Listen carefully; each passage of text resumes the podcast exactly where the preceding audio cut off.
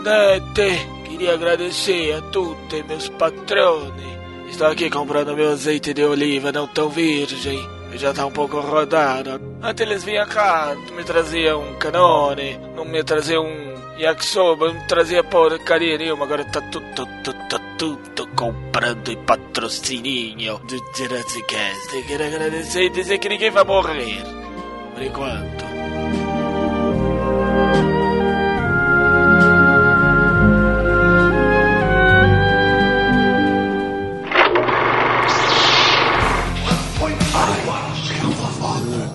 I'm Batman. To Jurassic Park. The Force will be with you.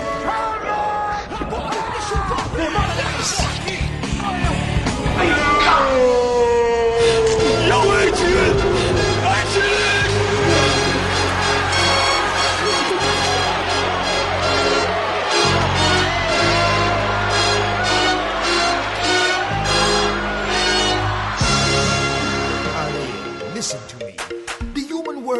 it's a mess. Life under the sea is better than anything they got up there.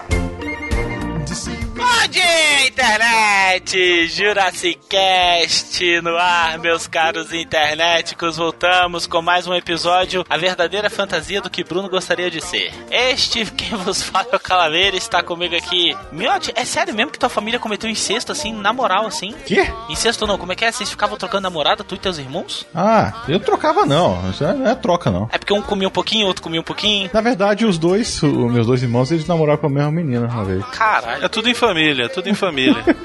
E aí, galera, eu queria saber se é verdade que o fruto do meu vizinho é sempre melhor que o meu.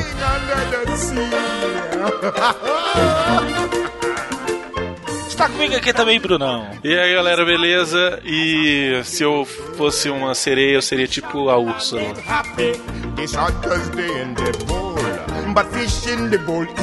E está comigo aqui também a única princesa entre nós, apesar do Bruno ter esse desejo íntimo de ir para México no vestido de Ariel. Não, eu queria ir vestido de Úrsula. Ia, Ia ser, ser, não, de Ariel ia ser muito melhor, cara. A única princesa do grupo presente, Yasmin. Olá! E os peixes bois são as sereias da vida real. Ah, vem você que novo com essa história de peixe boi. Não deixa ela falar, porque ela tá com a foto do Skype, tem um puta farolzão aceso aqui. What? É mesmo, Eu tô com o mouse assim, ó. Deixa ela falar as idiotices dela que tá valendo. Daqui a pouco vai rolar um nude aí. Dá não, gente, que horrível. Vem aqui o desenho assim, faz... Tô lambendo a porra da tela aqui. What do they got? É isso, internet. Hoje nós vamos falar de A Pequena Sereia. Você quer saber mais sobre o mundo mágico de Ariel e sua nêmesis gorda? Continue com a gente. Each little snail here know how to whale here. That's why it's hotter under the water. Yeah, we get luckier down in the muck here under the sea. Pela união dos seus poderes, eu sou o Capitão Planeta e você está ouvindo Jurassic Cast, o seu programa divertido na internet.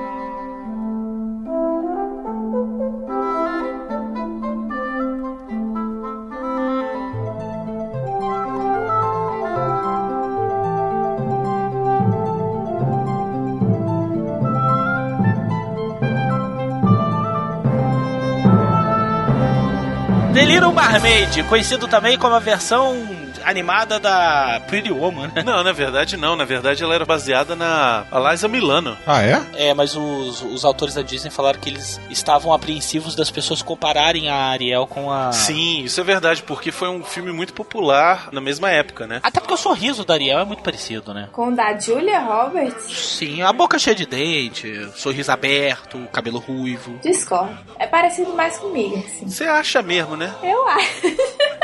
Mas sabe que teve uma hora ali que a, que a Ariel deu um sorriso que parecia Yasmin mesmo? O negócio é que a Yasmin hoje ela tá com o cabelo mais curto, né? Eu não consigo associar, na verdade, a Yasmin com a Ariel, porque a Ariel tem o cabelo bem comprido, vai bate no meio das costas, né? E a Yasmin com esse cabelo curtinho eu não, não consigo muito associar, apesar da cor ser bem parecida. A Yasmin também, ela tinha um vermelho bonito no cabelo dela. Hoje em dia tá esse vermelho pobre favela, que é mó estranho.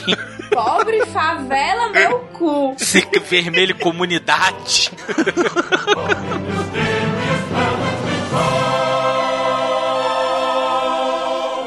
a gente não tem como falar da Pequena Sereia sem abordar a era dos musicais, né? É, na verdade eu acho bem bacana assim a, a história do Pequena Sereia, porque ele veio numa época pra salvar a divisão de animação da Disney. O Walt Disney morreu no começo da década de 70, no final da década de 60, e o último filme animado que teve a supervisão dele foi o Mowgli, o Menino Lobo, que inclusive vai ter a versão live action agora. Não sei se ainda vai ser em 2015 ou se vai ser só ano que vem, ano que vem. é só em 2016, né, Miotti? É. A divisão de animação da Disney, como o Bruno disse, ela tava com graves problemas. O Walt Disney ele sempre foi a grande figura máxima dentro da parte de animação. Ele era o supervisor técnico, ele não assumia o cargo de diretor dos filmes, ele não dirigia os filmes. O Walt Disney apresenta, ele era o produtor, ele que botava a grana, né? E ele sempre supervisionava todas as animações e tudo, e ele faleceu. E aí os filmes começaram a cair em qualidade, porque as pessoas se viram meio que perdidas ali. Aqueles animadores,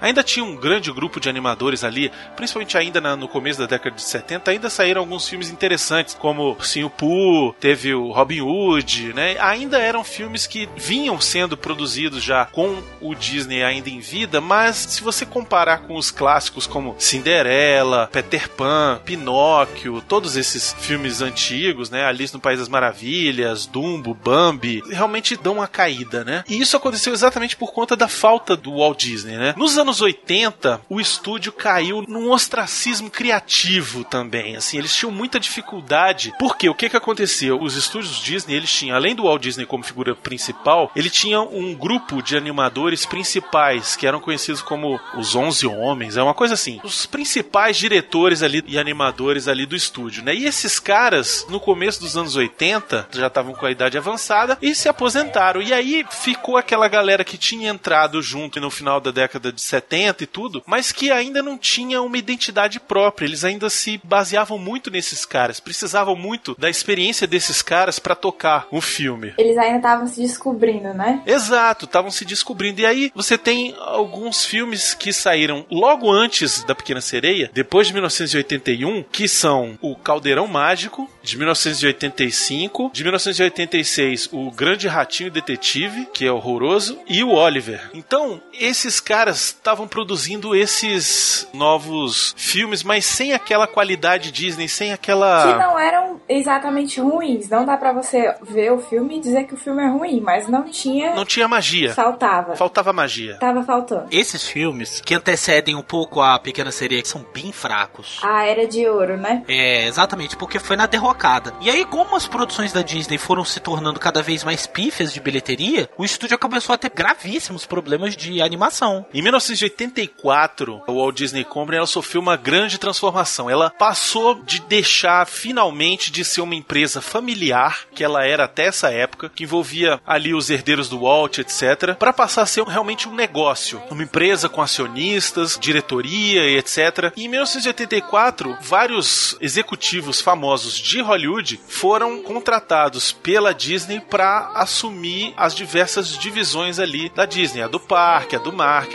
não sei o que. E o cara que foi contratado para ser o chefe da animação foi um cara chamado Jeffrey Katzenberg. Ele vinha só de filmes live action, um produtor de filmes live action, que não tinha um pingo de paciência e nem um pingo de abstração pra animação. E ele que foi se apaixonando por aquele negócio ali. Isso, o Jeffrey Katzenberg, ele era um produtor de filmes. Hoje ele é um diretor executivo da DreamWorks Animation e ele era um executivo da Paramount e foi contratado pela Disney para participar da produção dos filmes de animação, para mudar, revolucionar a animação dentro da Disney. Pra vocês terem ideia de alguns filmes que ele produziu: Bom Dia Vietnã, Sociedade dos Poetas Mortos, Uma Linda Mulher, Mudança de Hábito e depois que foi contratado pela Disney, sob a tutoria dele vieram Pequena Sereia, Bela e a Fera, Aladdin, Rei Leão e por aí vai. Depois ele foi para DreamWorks, ele é o cofundador da DreamWorks e ele supervisionou produções como Shrek, Madagascar, Kung Fu Panda, Como Treinar Seu Dragão. Hoje ele ainda é um cara mega conceituado aí. O cara que não conhecia nada sobre animação e nem gostava, revolucionou o meio, né? Com o seu método Rígido, será? é nazista Porque- mesmo. é, cara, porque o cara ele tinha era um negócio de que a galera só consegue trabalhar e dar seu 100% sob pressão. Isso, exatamente. Ele era um cara que gostava de puxar o máximo de sob pressão. Inclusive, tem uma história curiosa que ele tava supervisionando alguma coisa lá da Pequena Sereia, e aí ele falou assim: Não, qualquer coisa a gente edita essa parte. Aí o cara falou: Não, peraí, não, não tem como fazer edição na animação, não, cara. Depois que a gente já começou, depois que bateu o martelo do storyboard, de tudo tá pronto, você fez a animação, não dá pra você salvar o filme na ilha de edição, não, cara. Porque ele tava com a mentalidade de filme live action. Ele queria tirar apenas a música Parts of Your World do filme, porque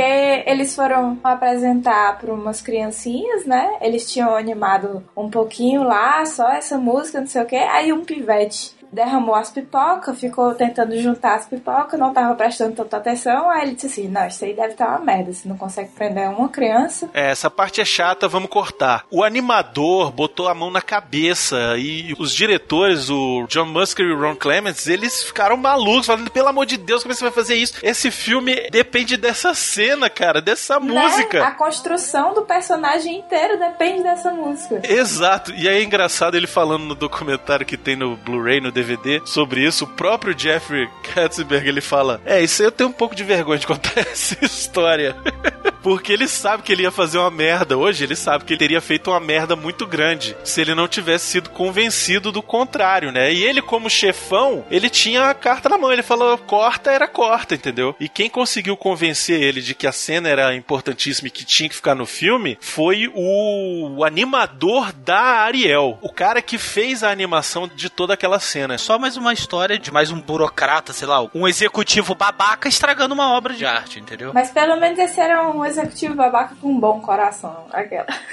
Eu tenho lá minhas dúvidas do mérito desse cara, sacou? Você vê que é muito mais um mérito da produção, direção, animadores e tal, do que do cara em si. Concordo com você, mas a gente tem que falar desse cara porque foi o método dele de colocar pressão em cima dos caras que fez com que os animadores se mexessem pra aprender, pra se desenvolver, pra correr atrás do tempo perdido, entendeu? Porque o que que acontece? O cara fala até um exemplo disso no próprio documentário. O próprio Caldeirão Mágico, que foi lançado em 1985, o cara falou que o filme tava há mais de 10 anos em produção, cara tava sendo um jeito de produção muito moroso, sabe? Muito lento. Isso quer dizer gasto de dinheiro, isso quer dizer estresse em cima da parada, que a parada não sai, e volta pra planilha, e vai, e volta, e vai, e volta. Esse tipo de coisa estressa muito o estúdio. Então, várias coisas aconteceram nessa época para que os animadores tivessem motivação para meterem a cara e se dedicarem ao Pequena Sereia. Outra coisa que aconteceu que é muito interessante, em 1985, logo depois que saiu o Caldeirão Mágico,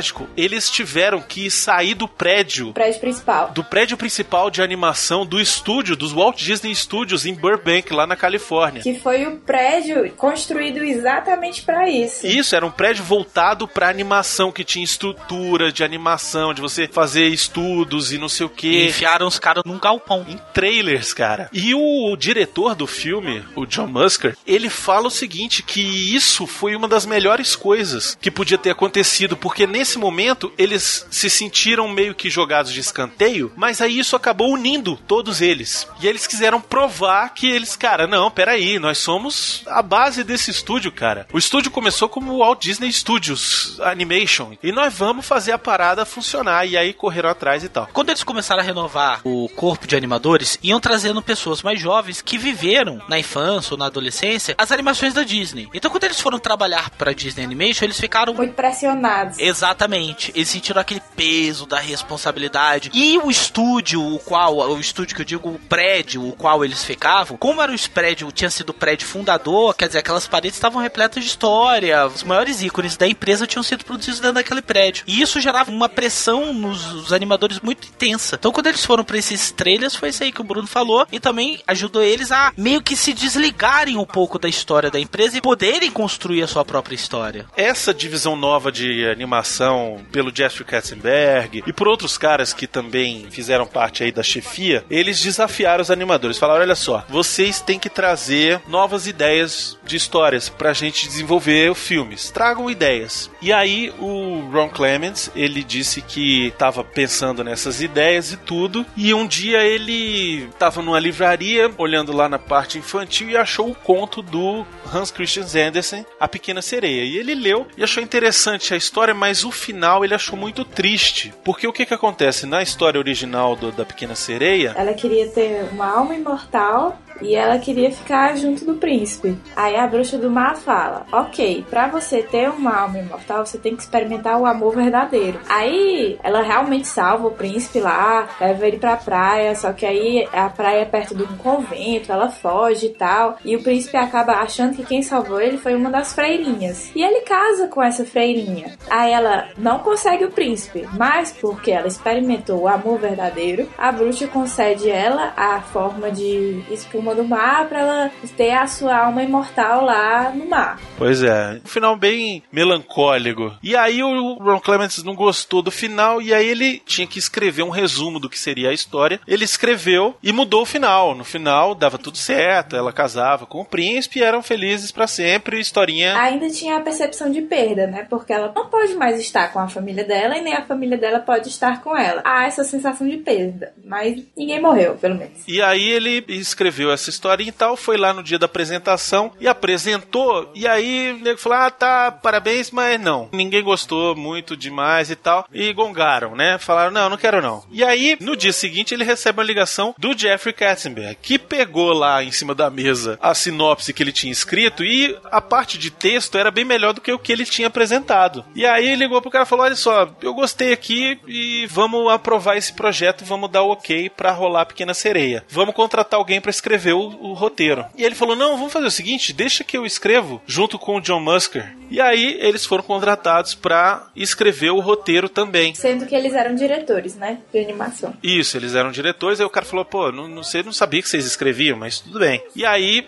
eles escreveram o roteiro principal. Paralelamente a isso, existe um cara que é o grande responsável pela Pequena Sereia ter sido o que foi. Alan Menken? Não o Alan Menken, o Howard Ashman. É o parceiro letrista do Alan Menken. Por que, que esse cara ele é tão celebrado assim? Porque o cara é o bichão mesmo, né? É, o cara é o bichão mesmo, exatamente. A gente já falou sobre eles quando a gente falou da Pequena Loja dos Horrores. E a gente mencionou que os dois tinham ido logo depois pra Disney para fazer a Pequena Sereia. E foi bem isso mesmo que aconteceu indicaram o, o, nome do Howard Ashman para ser um consultor criativo dentro da Disney. E o Jeffrey Katzenberg, ele estava querendo voltar à época de ouro da Disney, nessa questão das animações. E as animações da Disney nessa época tinham deixado de ser musicais há muito tempo. Pra você ter uma ideia, o último filme estritamente musical que tinha músicas cantando, várias cenas de música, foi Os Aristogatas, em 1970. Hum, minha filha adora isso aí. É, também gosto muito. O Robin Hood já tem poucas cenas de música. O Ursinho Poo também tem muito pouca. O Bernardo e Bianca acho que tem uma cena só. O Cão e a Raposa tem também muito poucas. O Caldeirão Mágico não tem nenhuma. As Peripécias do Rativo Detetive, se não me engano, tem uma só também. E o Oliver e sua turma tem algumas também, mas são músicas bem fraquinhas, né? O foco daquelas músicas incríveis que tinha nos filmes da Disney, por exemplo, na Bela Adormecida, que ele é todo musical musical, Peter Pan, o Cinderela, que tem várias músicas clássicas, o Dumbo, Pinóquio. Essas grandes partes musicais assim tinham caído em desuso, assim. Os musicais já não eram mais um bom negócio no cinema. Só que, com o sucesso que fez, o filme de baixo orçamento, que era o próprio Pequena Loja dos Horrores, surgiu o interesse do Katzenberg em voltar com esse histórico musical da Disney, né? E quem, quem falou do Howard Ashman para ele foi o cara que produziu o Pequena Loja dos Horrores, o David Geffen. E ele falou: Não, pô, contrata esse cara, que esse cara é genial e ele vai revolucionar aí a parte criativa de vocês e vai ajudar vocês a terem músicas boas e tal nos seus filmes animados. E aí a Disney foi e contratou esse cara. E a primeira coisa que ele fez foi querer saber quais eram os projetos que estavam rolando. E ele viu a Pequena Sereia ele se encantou. E aí ele chamou imediatamente o companheiro dele lá, o Alan Menken, e começaram a compor as músicas pro filme. E é curioso no documentário que eles falam que os animadores estavam passando lá pelos estúdios e ouviam a música saindo da sala dos caras, sabe? E saindo músicas incríveis como Under the Sea, como Part of Your World. Porque eles faziam tudo secretamente, né? Não era pra ninguém saber, tipo assim. Exato, eram fechados na sala. E os caras, pô, mas que música maravilhosa é essa? Não sei o quê. E aos poucos eles foram tendo palestras com esse cara e esse cara foi fazendo adendos no próprio roteiro, reescrevendo algumas falas e ele transformou o filme no que era um simples filme sobre uma sereiazinha que achava o seu príncipe, que queria ser uma humana, mas transformar isso num musical, num musical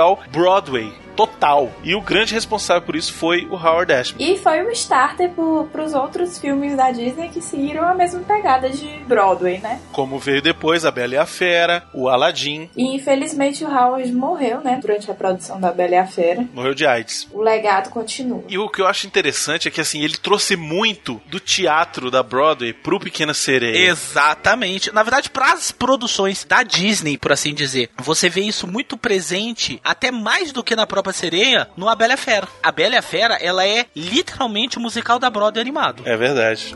First I cut off their heads and I pull out their bones. I'm a wee. Tem um fun fact aqui sobre a Pequena Sereia que muitas pessoas desconhecem. Na verdade, eu fiquei bastante surpreso quando fiquei sabendo. A personagem Úrsula, ela foi baseada em uma pessoa que realmente existiu. Era a Divine. A Divine era um travesti. Era um travesti extremamente controverso, extremamente obsceno. Ele fez muitas produções do John Waters também, que é um diretor de filmes trash, filmes B, filmes controversos. Não filmes B, mas filmes controversos e tal. E ele sempre teve esse comportamento muito transgressor, a Divine, né? Ele, inclusive, fez o Pink Flamengo, que é tido como um dos filmes mais nojentos. Ele come cocô. Ah, a bicha era babadeira mesmo.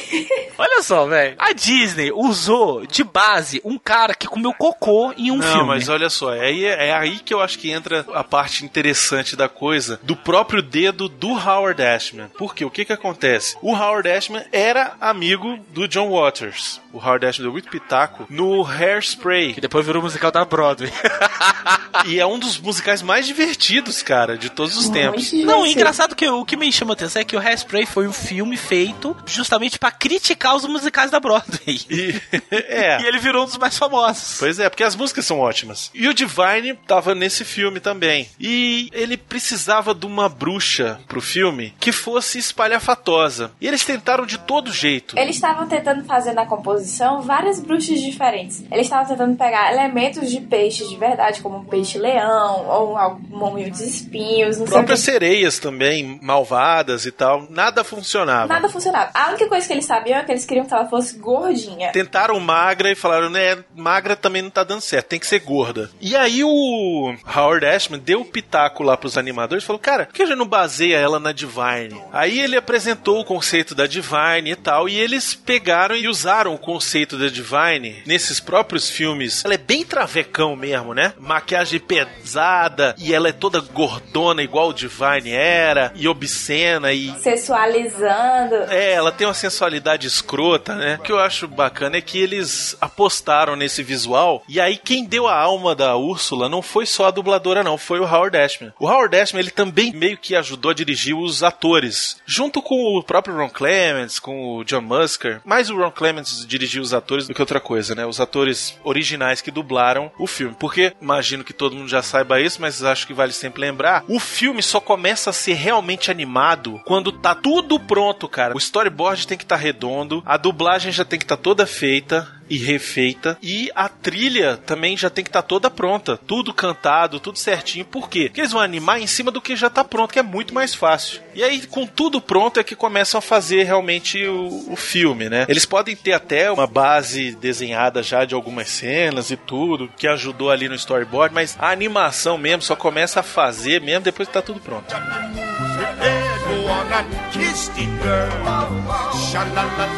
O Howard Ashman, junto com o Ron Clements, eles dirigiam os, os atores, né, que fizeram as vozes. E aí a atriz que fez a Úrsula é uma senhora chamada Pat Carroll. Quem deu todos os trejeitos pra ela foi o Howard Ashman. É aí que tá um outro fun fact. O próprio Divine estava escalado para dar voz à, à Úrsula. Olha que irado que ia ficar. Exatamente. A Divine estava escalada para dar voz vida própria Úrsula. Mas infelizmente o ator teve um ataque cardíaco meses antes da produção. E aí veio a falecer e não pôde participar das produções. Pois é, ele faleceu em 88, né? Isso, em 7 de março de 88. O filme foi lançado em 89. Então, coloca aí os três anos de produção para uma animação. Provavelmente ela ainda estava em pré-animação. Provavelmente estava no processo da gravação das vozes. Mas aí foi contratada essa senhora, essa Pat Carroll, na hora que estava sendo dirigida pelo Howard Ashman, ele dava todos os jeitos e trejeitos que ele imaginava, na verdade, que a personagem teria. E aí ela falou pra ele assim: olha só, eu posso imitar isso aí que você, que você fez? Aí ele, ah, minha filha, fica à vontade, vai, vai fundo. E aí tem várias coisinhas que ela faz que era o Howard Ashman puro, assim. E o Howard Ashman, no seu momento, bruxa má, bichona. E você fala, cara, realmente foi uma bicha que fez isso aí, cara. Tem algumas cenas no documentário que ele mostra exatamente quais eram os trechos em que ela usava. Sabe, sabe uma hora que ela faz assim, ah, não pode, não sei o que, não sei o que, não sei o que. Zipa. Não vai poder cantar, nem falar, nem fazer nada. Ela disse que esse foi exatamente como o Howard Ashman fez, sacou? E ele era um cara que conhecia essa galera e tal. E, e no, no próprio documentário tem depoimentos do John Waters falando. É, é bem legal esse documentário, cara. Vale a pena assistir.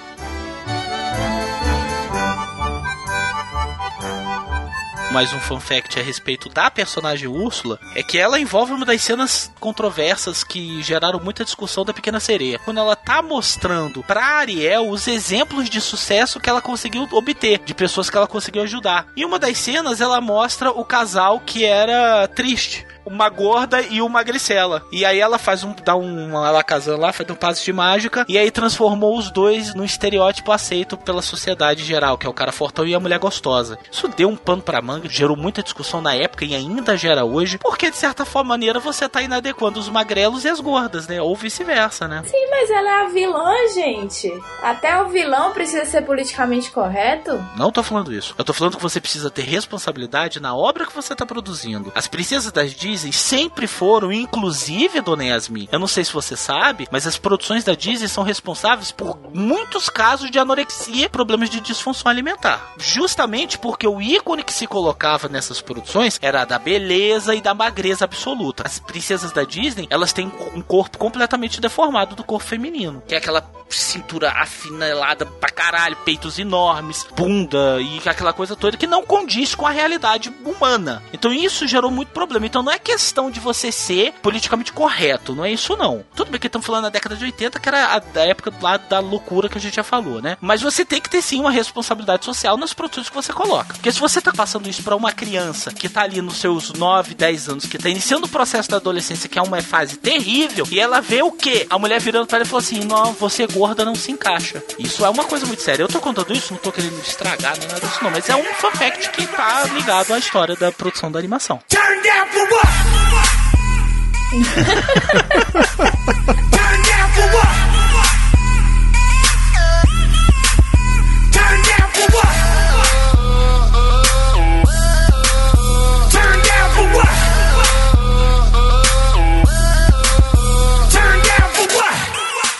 Turn Eu não falei nada, eu tô lendo outras coisas aqui. É mais importante, né? Você tá falando essas besteiras aí, eu tô olhando outras coisas. Ah, desculpa por trazer conteúdo. Conteúdo relevante, gente. Pra isso que serve o Jurassic Cast. É, não, pro Bruno não é, pro Bruno é. Falou mal da Disney. A Disney tá pro Bruno como o George Lucas tá pro Miotti.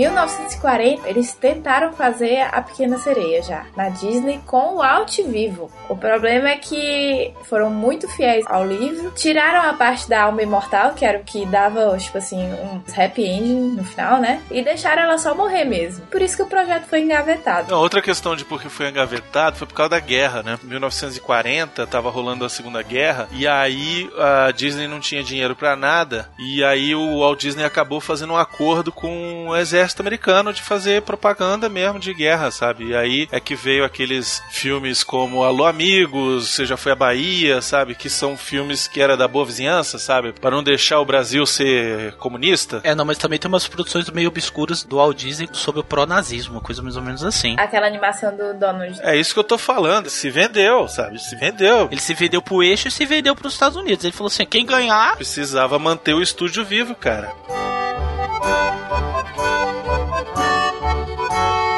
Desde o final aí dos anos 2000 e tudo, os filmes deixaram de ser só animação tradicional e passaram a ser animação por computador, né? Quem falou isso, e eu acho que ele tem toda razão, assim, não adianta você também condenar, ah, porque o bom era quando fazia desenho na mão, sabe? E agora que faz desenho de computador é uma merda. Não, cara, é evolução, sabe? O próprio Walt Disney era um cara que gostava de evolução e eu acho que ele também ia querer que o estúdio evoluísse, sabe? E ia investir, com certeza ele ia investir em animação por computador, sabe? Até porque facilita o trabalho dos animadores, dá pra fazer mais filmes, mais filmes, mais dinheiro. Exato. É, mas os animadores se tornaram programadores.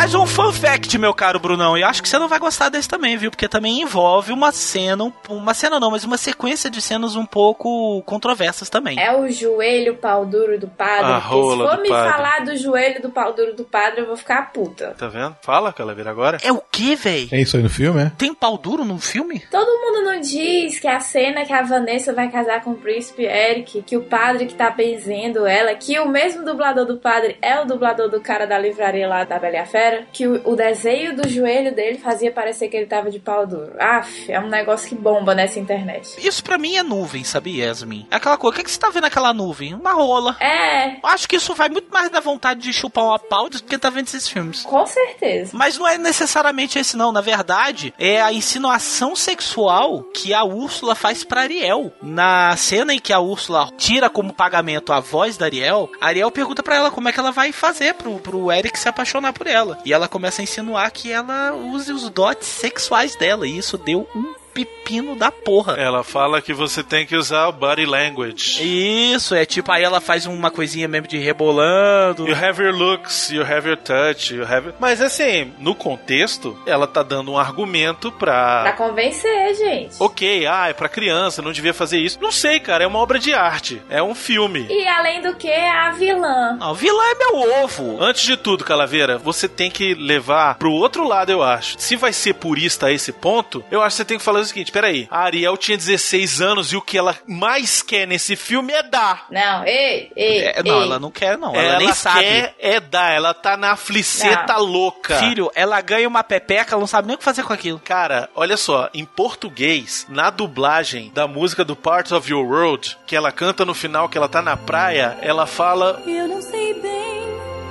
como explicar que alguma coisa vai começar.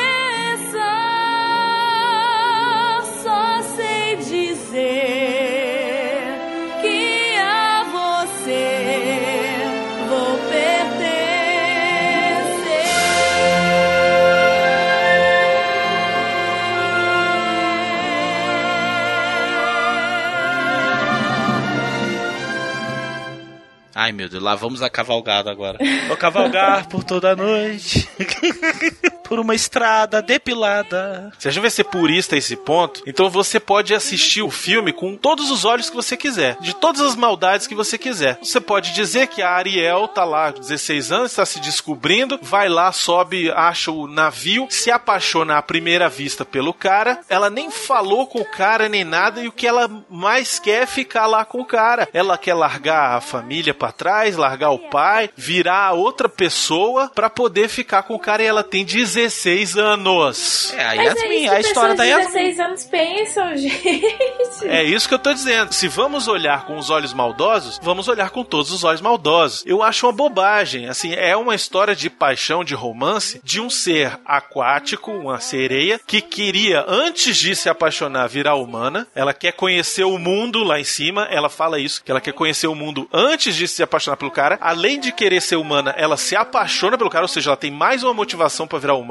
Porque ela já tinha toda essa fixação com os seres humanos. Isso, Aí, exato. quando, aí o primeiro contato que ela tem é com um boy magia maravilhoso. Aí pronto. Primeiro que vocês dois não precisam brigar comigo, porque a Thais Fun Fact foi eu que criei, não. Tá? Eu acho ele muito menos pesado do que aquele anterior do caso lá da gorda inadequada e do magro magricela inadequado. Mas é inegável, minha cara Divine e minha cara Yasmin. É uma coisa esquisita de você ver numa produção destinada ao público totalmente infantil. Que o que ela tá querendo dizer é seduza-o. Você tem produções do tipo A Bela Fera que você não tem a menor menção disso. E você sabe que é isso que a Bela quer. Mas tem muito machismo na velha fera. Tem dizendo que mulher não pensa, que não precisa, que tem que ficar é, na cozinha e não sei o que servindo ao marido. Mas ela nunca disse que isso é certo, né? É, ninguém tá dizendo que isso é certo. Mas, Yasmin, se você for parar pra pensar, A Bela e a Fera é sobre uma história de bestialismo. A Bela e a Fera é sobre as aparências enganam. Ela é sobre isso. Nada de bestialismo, é, nada sim, disso. porque ela ia transar com o cachorro. Não, Não ia transar ia. com o cachorro, que ela não transa com cachorro nenhum. Não vem com essa não, aquela Ué, e, o, e, a, e a fera? A fera é o quê? Você pode amar uma coisa, Caveira, da mesma forma que você ama um ser humano. Por isso que eu ainda acho que esses perus que o povo vê nos desenhos da Disney é tudo muito mais uma questão de nuvem. Inclusive, é ver o que a mulher quer dar pro cachorro. Mas que tem um consolo na capa do Pequena Sereia, tem. Meu cu pra esse consolo. É? Deixa eu abrir a foto aqui do mamilo.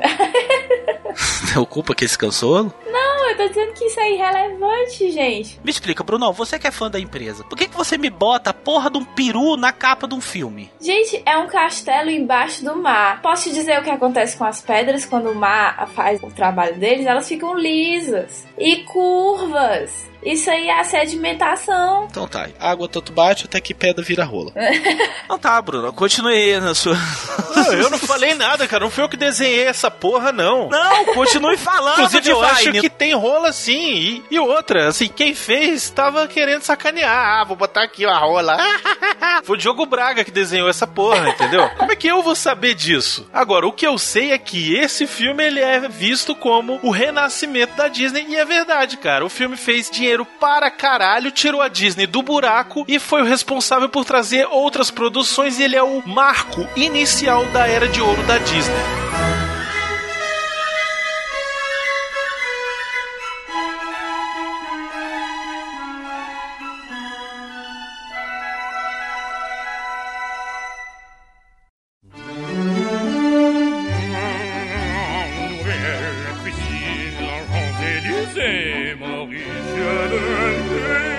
Gracias. Documentário fala que ele se identifica muito com a história da Ariel, na história original, né? De que ela queria ter uma alma imortal e queria conhecer o amor verdadeiro. Ele nunca teve, gente. O bichinho morreu triste, velho, sozinho, sem nunca ter amado ninguém, mas conseguiu, como a pequena sereia, a sua alma imortal através dos contos, dos livros e das coisas. O Hans Christian Andersen ele é um autor de vários desses clássicos infantis, desses contos de fada, né, que se chamam. Alguns clássicos aí, o Patinho Feio, a própria Pequena Sereia, o Soldadinho de Chumbo, a Princesa e a Ervilha, a Roupa Nova do Rei, a Polegarzinha e a Rainha da Neve, que foi recentemente usado pela Disney para ser baseado o Frozen, que foi o grande sucesso da, do Walt Disney de todos os tempos, que bateu todos os recordes de todas as animações e agora já estão fazendo Frozen Forever, Frozen 2, Frozen 3 e vão encher o saco aí com Frozen. Let it go.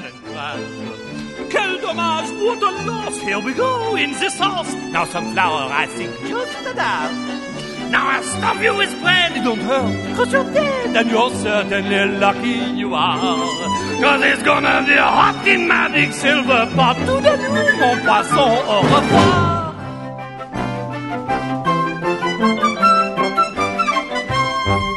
Como De Volta para o Futuro, a Pequena Sereia também tem a trilha sonora clássica e a trilha sonora pop, Ah, é? né? Não tem não? Não sei. Tem, ué. Aprendi nesses quatro anos a nunca duvidar de você, Matt. Se você tá dizendo que tem, é porque tem. Não, a música tem, não tem a música é, que fica tocando de fundo, fica aquela, aquela música clássica, né, como fosse uma trilha sonora Ah, no filme. o- Sei, sei qual é Tem a música. duas, tem a mistura das duas, né? Hum, entendi. né? E tem várias canções que ficaram muito famosas aí, que tem duas que eu sou louco. Eu prefiro até a versão em português, porque quem tá cantando é o André Filho. Ah, mas o André Filho, como o Sebastião, é muito melhor que o cara Pô, mas original. não tenha dúvida, até cantando, cara. Nossa, pô, o cara, mas- além de dublar, o cara canta, porra. Eu gosto mais da versão em português, mas eu fiquei muito feliz em saber que o Sebastião era jamaicano quando eu escutei o original. Nossa, mas é uma merda o Mas eu acho Sebastião. uma merda, É uma? Não, merda, não é uma horrível. merda, não. Foi o próprio Howard Ashman que sugeriu que ele fosse jamaicano, porque no roteiro ele era pra ser inglês, era tipo pra ser um mordomo mesmo, sabe? Um lord inglês. E aí ele falou, cara, a gente tá usando a música jamaicana, um calypso, pra tocar o Under the Sea, esse cara tem que ser jamaicano, entendeu? Eu não sabia que o Joelma tava na pequena sereia, não. Não, que Joelma, porra. Calypso aí lembrou da Joelma, vou te contar. E o Chimbinha é o linguado, né? e ele falou, cara, a gente vai compor a música no estilo calypso, vamos botar o cara cantando como se ele fosse um jamaicano mesmo. E aí eu acho legal que ele tem um sotaque, né, de jamaicano, ele fala, né? Peraí, peraí, peraí, peraí, peraí. Ele é jamaicano ou ele é judeu? eu não sou ator, não sei fazer sotaque jamaicano. Mas eu concordo que o André Filho é muito melhor, muito superior. Mas a letra em inglês é absurdamente melhor do que a letra em português, cara. Isso não tem como, cara. Não tem. Desculpa. Desculpa não, porque tá falando uma merda da do caralho, porque a dublada é muito melhor, muito melhor. Eu não tô dizendo que ficou ruim, eu só tô dizendo que a original é melhor. Porque você é putinha, Bruno. Você é putinha da Disney. Tudo que a Disney faz é... Tá, eu sou putinha, mas, Mas não é não, conta não é disso. melhor. Bru- O Miotti é melhor. Eu acho em português melhor. Foi o Miotti falou, tá falado, meu irmão. Cala a boca. Tá bom. Vou discordar não, tá certo. Desde 2010, tu ainda não aprendeu a não discordar dele? Tá bom, tô quieto aqui. Porra, fica calado, meu irmão. Tô falando que não é porque não é. Miotti falou, tá falado. Miotti dividia com mulher com os irmãos, velho. Isso é muito redneck, cara.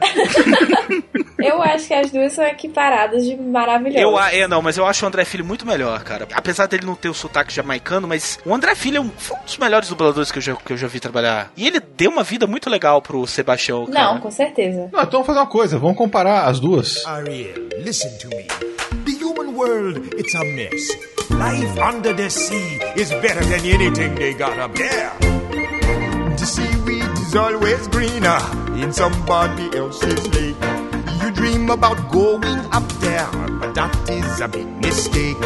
Just look at the world around you, right here on the ocean floor.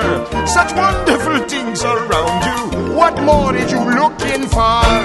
Under the sea, under the sea. Darling, it's better down where it's wetter. Take it from me. Up on the shore, they work all day. Out in the sun, they slave away. While we devoting full time to floating under the sea. Down on the fish is happy as off through the waves they roll. The fish on the land ain't happy. They shot cause they in the bowl. But fish in the bowl is lucky. They in for a worse fate. One day when the boss get hungry, Yes, you go beyond the but go under the sea, under the sea. Nobody beat us, fry us, and eat us in fricassee. We what the land folks loves to cook. Under the sea, we after hook up. We got no troubles. Life is the bubbles under the sea. under the sea. Under the sea. Since life is sweet here, we got to be here naturally. Even the sturgeon and the ray, they did the earth and start to play. We got the spirit, you got to hear it under the sea. Ariel, escute aqui. O mundo humano é uma bagunça. A vida submarina é bem melhor do que tudo que eles têm lá. O fruto do meu vizinho parece melhor que o meu. Seu sonho de ir lá em cima, eu creio que é engano seu. Você tem aqui no fundo conforto até demais. É tão belo nosso mundo. O que é que você quer mais? Onde eu nasci, onde eu cresci, é mais boleado. Eu sou vidrado por tudo aqui. Lá se trabalha o dia inteiro, lá são escravos do dinheiro. A vida é boa, eu vivo à toa onde eu nasci.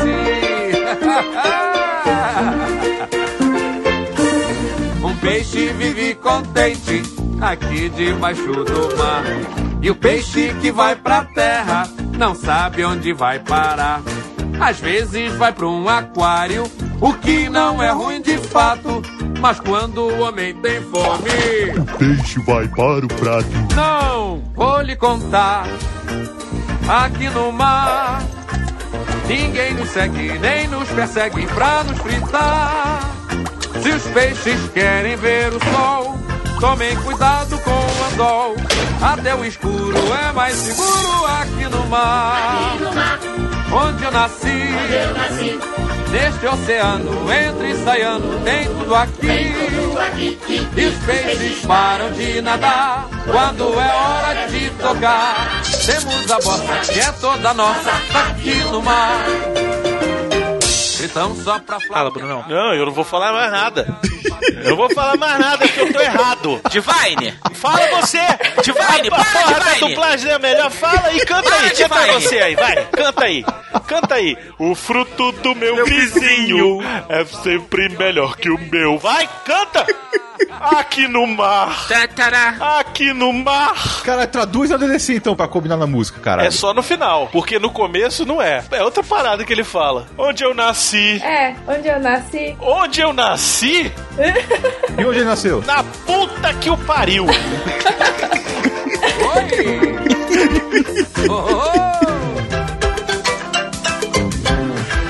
Aqui no mar, aqui no mar, até a sardinha entra na minha e vem cantar. E se eles têm monte de areia, nós temos couro de sereia. Qualquer molusco, sempre que eu busco, sabe tocar. Até a lesminha sai da coxinha e vem dançar. Caracolzinho, tira um sonzinho, por isso a gente daqui é quente, faz bom programa Mas eu posso cagar uma regra foda agora? A minha música favorita não é.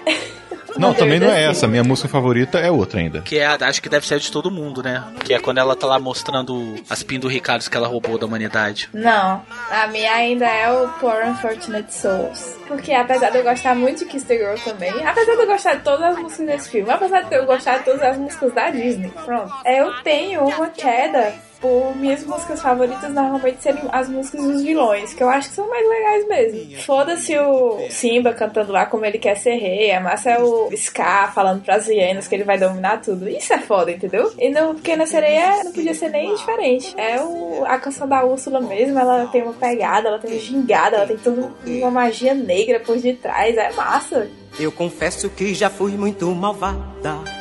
Era pouco me chamarem só de bruxa. Mas depois arrependida, fiquei mais comedida e até mais generosa e gorducha. Pode crer. Felizmente eu conheço uma magia. É um talento que eu sempre possuí. E hoje é este o meu ofício. Eu uso em benefício do infeliz ou sofredor que vem aqui. Patético. Corações infelizes precisam de mim. Uma quer ser mais magrinha, outro quer a namorada. Eu resolvo? Claro que sim. São corações infelizes em busca de tudo. Todos eles chegam implorando: faça-me um feitiço. O que é que eu faço? Eu ajudo. Mas me lembro no começo, alguns não pagaram preço e fui forçada a castigar os infelizes. Se reclamam, não adianta, pois em geral eu sou uma santa. Para os corações infelizes. Chegamos a um acordo, Se eu ficar humana, nunca mais estarei com meu pai e minhas irmãs. mas terá o seu homem. A vida é cheia de escolhas difíceis, não é? Oh, e ainda tem mais uma coisa. Ainda não falamos do detalhe do pagamento. Mas eu não tenho nada. Eu não cobro muito. Vai lhe custar uma ninharia. O que eu quero de você é sua voz. Sem minha voz, como posso? Terá sua aparência, seu belo rosto E não subestime a importância da linguagem do corpo. Ah! O homem abomina tagarelas. Garota caladinha ele adora. Se a mulher ficar falando o dia inteiro, fofocando, o homem se zanga, diz adeus e vai embora. Não! Não vá querer jogar conversa fora, que os homens fazem tudo pra evitar. Sabe quem é mais querida? É a garota retraída. E só as bem quietinhas vão casar. É hora de resolver um negócio entre nós. Eu sou muito ocupado e não tenho o dia inteiro. O meu preço é sua voz. Você que é tão feliz, não vai ser mais. Se quiser atravessar a ponte, existe um pagamento. Vamos lá, tome coragem, assine o documento. A sereia está no papo. É dia de alegria. Ganhei o que eu queria.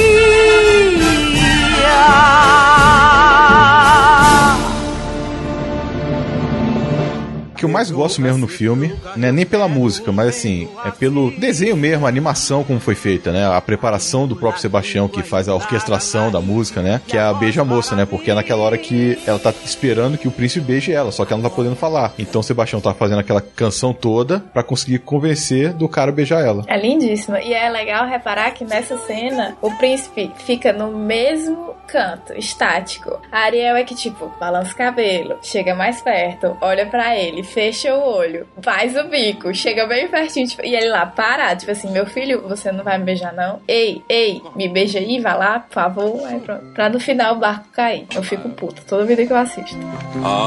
Aí está ela, aprendendo a namorar. Nada, nada vai falar, mas embora não a ouça, dentro de você uma voz vai dizer agora: beije amor. Ouviu alguma coisa? É verdade, gosta dela como vê. Talvez ela de você nem pergunte a ela. Pois não vai falar, só vai demonstrar se você a beijar. Agora cantem comigo. Xalalalala, vai, não vai, olha o rapaz, não vai, não vai beijar a moça. Xalalalala, essa não, ele não tenta não, e vai perder a moça. Eu não me sinto bem sem saber seu nome. Quem sabe eu adivinho? Será Mildred? Já sei que não. É, Que tal uh, Diana? É, Raquel? Ariel. O nome dela é Ariel. Ariel? Ariel? Hum, é um belo nome. Tá bom. Ariel. Esta é a hora, flutuando na lagoa. Veja só que hora boa, não perca esta chance. Ela não falou, ela não vai falar se você não a beijar. Xalalalala, vai com fé, que agora vai dar pé, é só você beijar. Xalalalala, vai em frente, não desaponte a gente, você tem que beijar. Xalalalala, pegue a mão, logo a moça. Xalalalala, pra ser feliz, faça que a gente diz e beije logo a moça. Beija a moça. Eu quero ter um Beija a moça. Beija a moça. Vamos! Mas eu concordo que a interpretação do André Filho, e assim, eu nunca sabia que esse cara sabia cantar. Pois é. Agora, esse filme foi dublado em 89. Ele, ele não morreu em 89? Acho que ele morreu em 90. Morreu em 90, né? Acho que foi em 90. Foi a última dublagem dele, foi essa, vou confirmar aqui. Pois é, rapaz. Eu acho que essa foi a última dublagem do André Filho. Se eu não me engano, foi também. Logo depois a AIDS o levou. Foi dublado já pro cinema, né, porra? Foi. Gente, Hyde é uma merda, né? Só pegou a galera bichão mesmo, hein? Mas é porque nessa época, cara, o pessoal não usava, né, proteção. Usa hoje, né? Cara, eu acho que nem usa hoje, viu? Porque a AIDS já foi desmitificada de uma forma que eu tô é com medo de lançar outra epidemia. O pessoal só usa a camisinha hoje pra não ter filho. O negócio tá, tá assim. Foda-se DST. Foda-se pegar umas verrugas medonhas aí nesse teu pau aí e nunca mais querer te comer na vida. Ele morreu em 97 e trabalhou até 95. Ele morreu com 50 anos. Olha aí, eu achava que tinha sido antes. Mas deve ter sido uma das últimas dublagens mesmo dele. Acho que ele dublou ainda o Sylvester Stallone em alguns filmes, né? Nos anos 90 ali, e depois parou.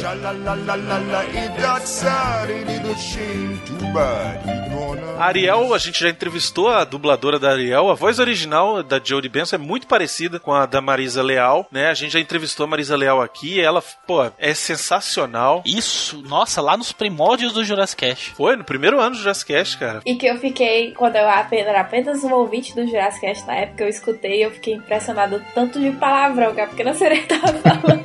É muito bom, né? E o sindicato do caralho, não sei É. o que. Ela tava "Uau, putaça, que é. fantástica, maravilhosa. Mas a Marisa Leal, eu gosto muito dela. A gente já falou várias participações dela aqui, inclusive Matilda May. É mesmo. Sim, Matilda. Agora, outro que participou também já do Jurassic Cast foi o Garcia Júnior, que faz o Eric. E o monge também, né? Ariel! Pô!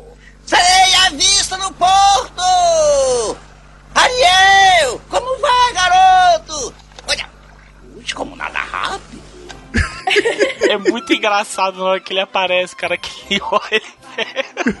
É uma cena tão idiota. E a dublagem original é tão boba, cara. Mas o cara com um monge deu uma diferença tão bizarra. Na hora que ele pega o negócio que ele olha, esse Ariel tá lá no. Ele. Ariel! E quando ele pega o Sebastião e começa a atacar o Sebastião, a bruxa do mar disfarçada. É muito massa, cara. É muito bom. Ele é o melhor da dublagem, cara. Incrível. apresentar. Esse maestro é tão doce quanto o meu e se chama. Foi inaugurado há uns dois anos atrás, lá no Magic Kingdom, a The Voyage of Little Mermaid, né, Brunão? Que é um ridezinho bem legal que a Yasmin acho que ainda não conheceu, mas vai conhecer. Conheci! Ah, você conheceu? Já tava, já tava, já tava Não online já? tava, não tava. Quando eu cheguei. Gente, meu, meu sonho se realizou. Quando eu cheguei na Disney, o meu objetivo era achar a pequena sereia e ser como ela. Bater foto, pagar muito pau, não sei o que, não, não, não. Aí quando eu cheguei naquele meet and greet das princesas, né? Que sempre tem, sempre rola, as perua toda, né? Menos a diaba. Aí eu cheguei lá na criatura lá da Disney e perguntei: Ah, Ariel vai aparecer? Aí ela, ah, infelizmente ela só vai estar disponível no desfile e tal, porque a gente tá fazendo uma parada, aí essa The Voyage of the Little Mermaid, né? E ela não vai aparecer até ficar pronto. Aí eu, que? Eu gastei tanto dinheiro pra vir aqui pra tu me dizer isso na minha cara assim. Aí, tipo, eu fiquei arrasada e tal. Ainda curti o parque pra caralho, não sei o que. Aí, tipo, a magia da Disney aconteceu. Eu cheguei numa, numa área que era a área que tava reservada pra construir isso aí. E tava tudo certinho e tava, tipo, beta teste pra quem era VIP. E eu era VIP o caralho que eu era VIP. Mas eu cheguei lá e contei a minha história, contei que a Pequena Sereia era a minha princesa favorita e eu queria muito entrar lá e tal. E a galera deixou. Aí eu fiz o brinquedo todo, o brinquedo não tava nem lançado e e foi lindo, mágico. Eu cheguei eu quase chorando. A pequena sereia tá aí dentro, gente. Eu não vou poder vê-la. Aí o cara olhou pro outro cara. Era um cara e uma moça, né? Aí eles se entreolharam assim. Aí abriram assim o portão. Aí tipo assim: vai, minha filha, vai, vai ser feliz. Aí pronto, eu fui. Melhor não contrariar, né? A primeira atração que eu fui no Magic Kingdom foi realmente lá, no Voyage of the Little Mermaid, por causa da minha filha. E no final vocês se encontram com a Ariel e a gente bateu um papo e tal, e não sei o que. Foi ótimo. Não, não tem mais isso não. No final não fica atriz, não. No final você sai do parque. Ai, não, sério? É, na verdade você pode entrar numa outra fila e encontrar a Ariel lá e ficar numa outra fila. Ariel escroto. Lá no escroto da Ariel. Mas a Voyage of Little Mermaid não. Acaba o brinquedo, você sai. E é muito fofo, cara. Eu queria dar essa dica aí pros internet, se tiver algum indo lá pra Disney nos meses próximos, pra não perder essa atração. Que apesar dela ser bem infantil, ela é linda de morrer. Linda. Ave Maria. Você entra numa concha, você fica lá e vê a história dela todinha, assim, pra... É, encontra as principais músicas, né? Que é o mais interessante. É lindo, ave. Ave, nossa, foi o momento mais feliz da minha vida. Eu saí com as pernas, minhas pernas tremendo, assim. Eu pensei que tinha sido seu casamento, mas tudo bem. Ah, Você vê as prioridades, né? meu marido não escuta isso aqui mesmo. Você vai acabar com aquele dia. Estamos aqui na torcida. Nossa, eita.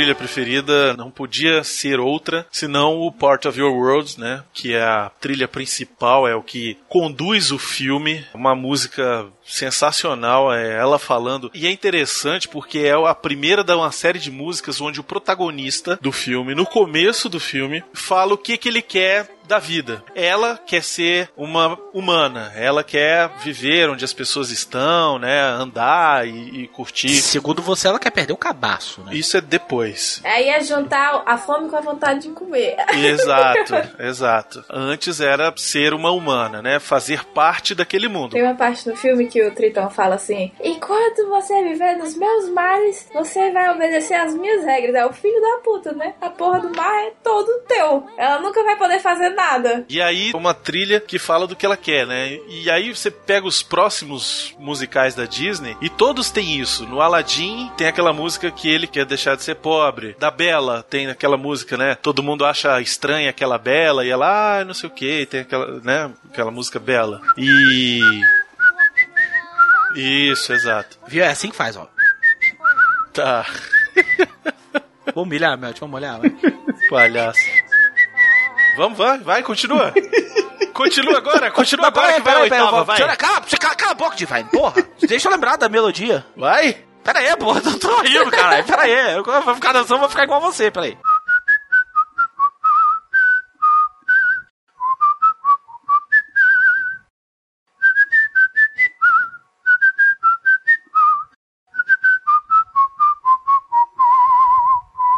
Eu quero o refrão. É quero pai o de uma refrão. garota de 4 anos. Calaveira tem um novo nível de admiração por ti agora. Eu quero o refrão que é de sobe a oitava, vai. Eu não sei qual que é. Qual que é? Sabe sim. Ah, tá, tá, pera, pera, Vai. pera. É porque tu é burro, eu vou subir a minha oitava, seu idiota. Eu não vou subir a oitava do filme. Sobe!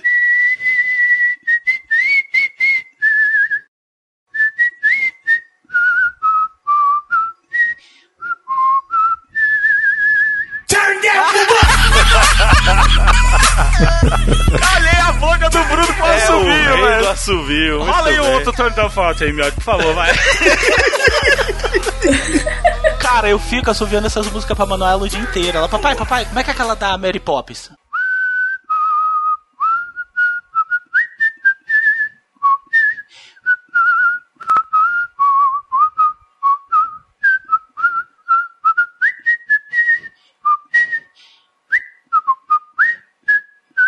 Aí eu fico o dia inteiro. Aí eu tô ficando praticamente um dublador de assovios. Tá virando o craque do assovio. Tô virando um craque da subir, viu? Tô impressionada, admirada e embasbacada. Miotti, não tem mais o que fazer aqui. Pode ir embora, pega o chapéu. Elvis out of the building. Então, mas o Power of Your World eu acho legal que é uma música linda que conta toda a motivação dela e ela tem umas partes que é falado, tem umas partes em que ela pergunta pra ela mesma e ela mesma responde. Eu acho muito bacana, cara. E é uma música que é, para mim, a alma do filme, cara. Sem essa música, esse filme não funcionaria, cara. Sim, é verdade. E graças ao executivo, quase tivemos ela fora do filme.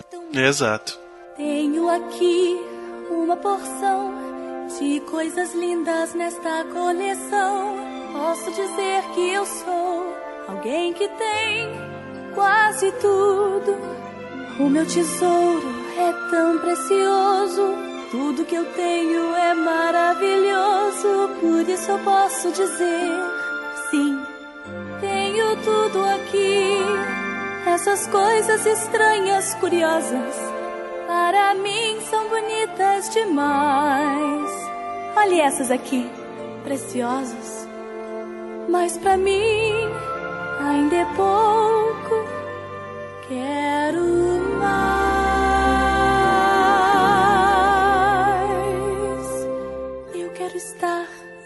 povo está. Eu quero ver um casal dançando e caminhando em seus. Como eles chamam? Ah, pés. As barbatanas não ajudam, não. Pernas são feitas pra andar, dançar e passear pela. Como eles chamam? Rua. Poder andar, poder correr, ver todo dia o sol nascer. Eu quero ver, eu quero ser, ser desse mundo. O que eu daria pela magia de ser humana. Eu pagaria por um só dia poder viver com aquela gente, ir conviver e ficar fora destas águas. Eu desejo, eu almejo este prazer. Eu quero saber o que sabem lá. Fazer perguntas e ouvir respostas. O que é o fogo, o que é queimar? Lá eu vou ver. Quero saber,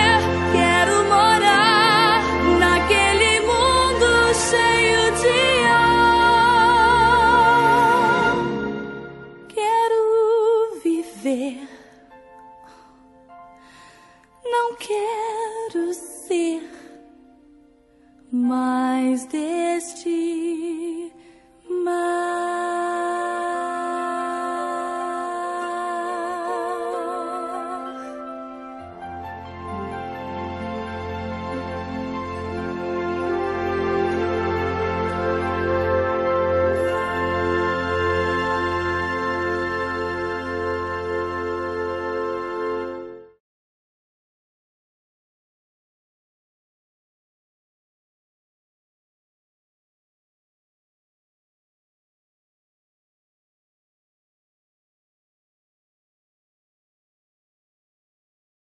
Ganhou Oscar, gente, pela trilha sonora. Ah, a trilha sonora é magnífica. Por falar nisso, acho que a gente podia falar da trilha sonora, né? É, cadê o miote? Agora eu tô aqui. Ah, Escute aqui.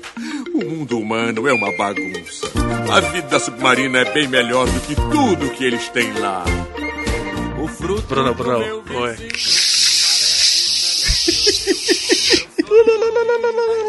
Gente, não tá nem duro essa porra, caralho. A gente deixa duro. Conforto até demais. É tão belo Ô, nosso. Miote, Miote, antes que ela mude o avatar, tira um print, por favor. Não! Acabei Ai, de tirar. Já tirou. Acabei de Valeu. tirar. Pera aí que eu vou salvar aqui, só um instantinho. Tchu, dururu, tchururu. Tchu, Pera aí que eu tô salvando aqui. Tchu, dururu. Aqui, mamilo. Gente, mas é um negócio tão discretinho. Nada foge aos olhos de um taradão putão como eu. Compartilhar tela. Ó. Ih, Ainda vai com a mãozinha, ó. Ih, Peraí. Ih. Ó. Ó. Ó. Ó, ó, ó, aqui, ó. Ó. Ó. Ó. Ó. Ó. Ó. Acreditamos que a precipitação esteja mais ou menos nessa área. Não, naquela Gente, vocês nessa falam como se tivesse com meio metro de mamilo aí. Nem tá, tá um negócio super, super família. Tá discreto, tá família, exato, mas tá maneiro. A pessoa não pode mais nem ficar de pijama nessa vida. É, não não pode. Quando é hora de tocar, temos a bossa quieta. Cara, eu vou falar pra você que eu era muito príncipe Eric quando eu, Eu era mais novo. também, Calaveira. Eu ia falar isso E eu agora. já tive velho. altos Kiss the Girl, mas eu ficava meio tipo xalala, ficava olhando caras gay. Eu também, velho. Cara, eu era desse jeito, velho. Olha só, conheci uma guria pela internet. Olha só, já roubada aí, né? Foi em 97. Eu conheci a menina pela internet, naquele chat do UOL, não sei o que, essas porra. E a menina morava em Sobradinho, cara. E aí a gente combinou de sair. Vamos, não, vamos sair, vamos lá no Pátio Brasil e tal. E fomos no Pátio Brasil, que é um shopping aqui de Brasília. Aí foi ela e ela levou a irmã, porque, pô, não sabia se eu era um louco, sei lá, ia fazer alguma coisa, passar uma faca no pescoço dela, qualquer coisa assim. A gente foi assistir o filme, né? Lanchou e tal, não sei o que. Ela viu que eu não era um louco maluco, nesse dia eu não fiz nada. E aí depois combinamos de voltar ao Pátio Brasil pra ir assistir um filme. E aí dessa vez ela foi sozinha. E aí qual era a mensagem que eu devia ter entendido, Calaveira? Exato. Eu devia ter entendido que, porra, a mulher voltou a sair comigo, ela foi sozinha, eu e ela, o que, que ela queria? Que eu a beijasse. Kiss the girl. E eu fiquei, e aí? Gostou do filme? Tarará? Que frustrante. Eu não fiz nada. Caralho, tu não pegou ela depois? Porra nenhuma. Vocês sabiam que o Miotti e o Brunão, se eles se juntassem, eles seriam tipo amante latino perfeito, né? Porque o Miotti é descompensado, ele quer passar o peru no mundo. o Bruno é mega contido. Se juntam os dois, cara, eles iam dar um ser humano normal. Pois é. Olha só que tristeza, velho. Aí no dia seguinte, eu liguei pra ela. E aí, sabe o que eu falei? Ah, vamos sair de novo e tal. Ela, ah, não, não sei o que. Aí olha o que eu falei. Deixa eu te fazer uma pergunta. Não, pode fazer. Se eu tivesse te pedido pra te dar um beijo, tinha rolado? Ela tinha. Trouxa. E agora, não rola? Ela falou, não. Vai com fé que agora vai dar pé, é só você beijar. Xalalalala, vai em frente, não desaponte a gente, você tem que beijar. Eu também tinha meus 18, 19 anos no auge da minha vida. E aí, cara, eu vi uma amiga da então, hoje a então na esposa do meu irmão, minha cunhada. Na época ela era namorada de um amigo nosso. Sim, meu irmão furou o olho do amigo dele. Foda-se, isso é com meu irmão, julguem-no. Pô, eu vi a foto, cara, é uma loura maravilhosa, velho. Não sei o nome dela, não tenho a menor ideia, isso tem quase 20 anos essa história. Mas, pô, mulher maravilhosa e tal, cara. Eu falei, meu irmão, vou. Chama ela pra sair, Gabriela. Pá, vou tentar. Ligou pra menina, né, né, vai porque tá namorando, que vai ser namorar agora, que não sei o quê. A Gabriela, pô, ela começou a namorar agora. Eu não sei o que que me deu, uma pombagira doida. Eu peguei o telefone, menino, mas eu joguei uma lábia tão pesada na mulher, ela falou assim: Olha, você me convenceu aí. Aí o caralho, eu tô muito foda. Cara, eu passei a noite inteira urubuzando aquela garota. Eu não tive coragem de pegar na mão dela. Puta que pariu. O meu amigo, que era namorado dessa minha cunhada, ele virou pra mim e falou assim: Cara, você tá maluco? Tu arranca a mulher de casa e tu não pega a mulher. Eu falei: Pô, mas tá meu pai, tá minha mãe, tá geral aqui. Ele falou: Véi, mas pô. E a mulher era uma loura. Por fim, a mulher pegou uma carona, sei lá, com o primeiro caminhoneiro que passou. Foi mais ou menos assim, sacou? Ela, ah, caramba, ele foi embora, fugiu. A mulher fugiu, velho. A mulher, caralho, deixa eu me afastar desse virgem, senão o meu cabaço vai criar uma placa protetora que eu nunca mais vou poder dar de tanta virgindade. Agora cantem comigo. Xalalalala, vai, não vai, olha o rapaz, não vai, não vai beijar a moça. Xalalalala, essa não, ele não tenta nada e vai perder. E nisso tá Yasmin lambendo bucetas aos 6 anos de idade. Não lambi nada aos 6 anos de idade, gente. Vocês não, aos 12. Lambeu a boca da menina lá. Não, 14. Yasmin, Só. vamos brincar Ah. de Xena e Gabriela? Eu sou a Xena, bora. Você sabe por quê? Não. Porque a Xena faz assim, ó.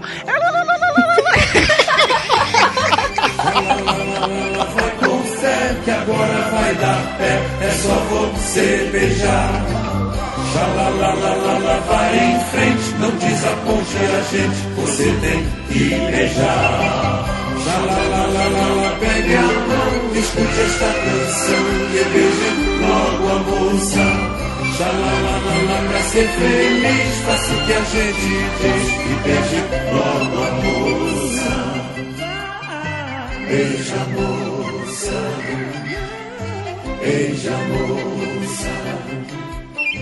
beija moça, beija moça. Queremos agradecer a esses patrões: Daniel Pascoal Cristatus. Rodrigo Vargas. Tiago Oliveira Volpe, Arthur James Silva Bonifácio. Daniel Fonseca Drax. Hugo White, Lisitaro. Silton Heleno Lippe. Tiago Vasconcelos Quist, Alexandre Torres Kleb. Carlos Leão Largo. Largo. Eduardo Torres Whittaker, Ladino Silva. Marcelo Jones. Paulo Alcântara Morzenai, Valdir Fumene Bambi. Vanessa Dumbla. Alexandre Teixeira No, Carolina Cananga. Daniel Alexandre Stomberg. Márcio Machado Blind, Patrícia Kronstein. Roberto Castelo Branco Kish. Wesley Mitchell, Andrea Goldfinger. Cláudio César Molaca. Cláudio Capício Escaramanga, Ana Carolina Blofeld. Wanderson Lachais. Eduardo Koskov, Henrique Chifre. Lucas Dias Gettler. Vitor Dutra Mayday, Lauro Dente. Diego Orlov. Douglas Kahn, Rodolfo Bianchi Capungo. Gustavo Carver. Paulo Libardi Acrilenco. Gutenberg King. Rio Geek Store, Odd. Eldis Sanches.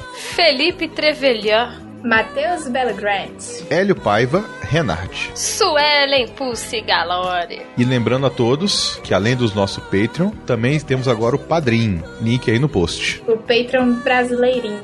Então, Patreon, seus lindos, essa foi para vocês, somente para os seus ouvidos. Pisca. Pisco. Pisca também, miote. Pisquei aqui sem falar. Ele piscou com outra coisa. Olho silencioso.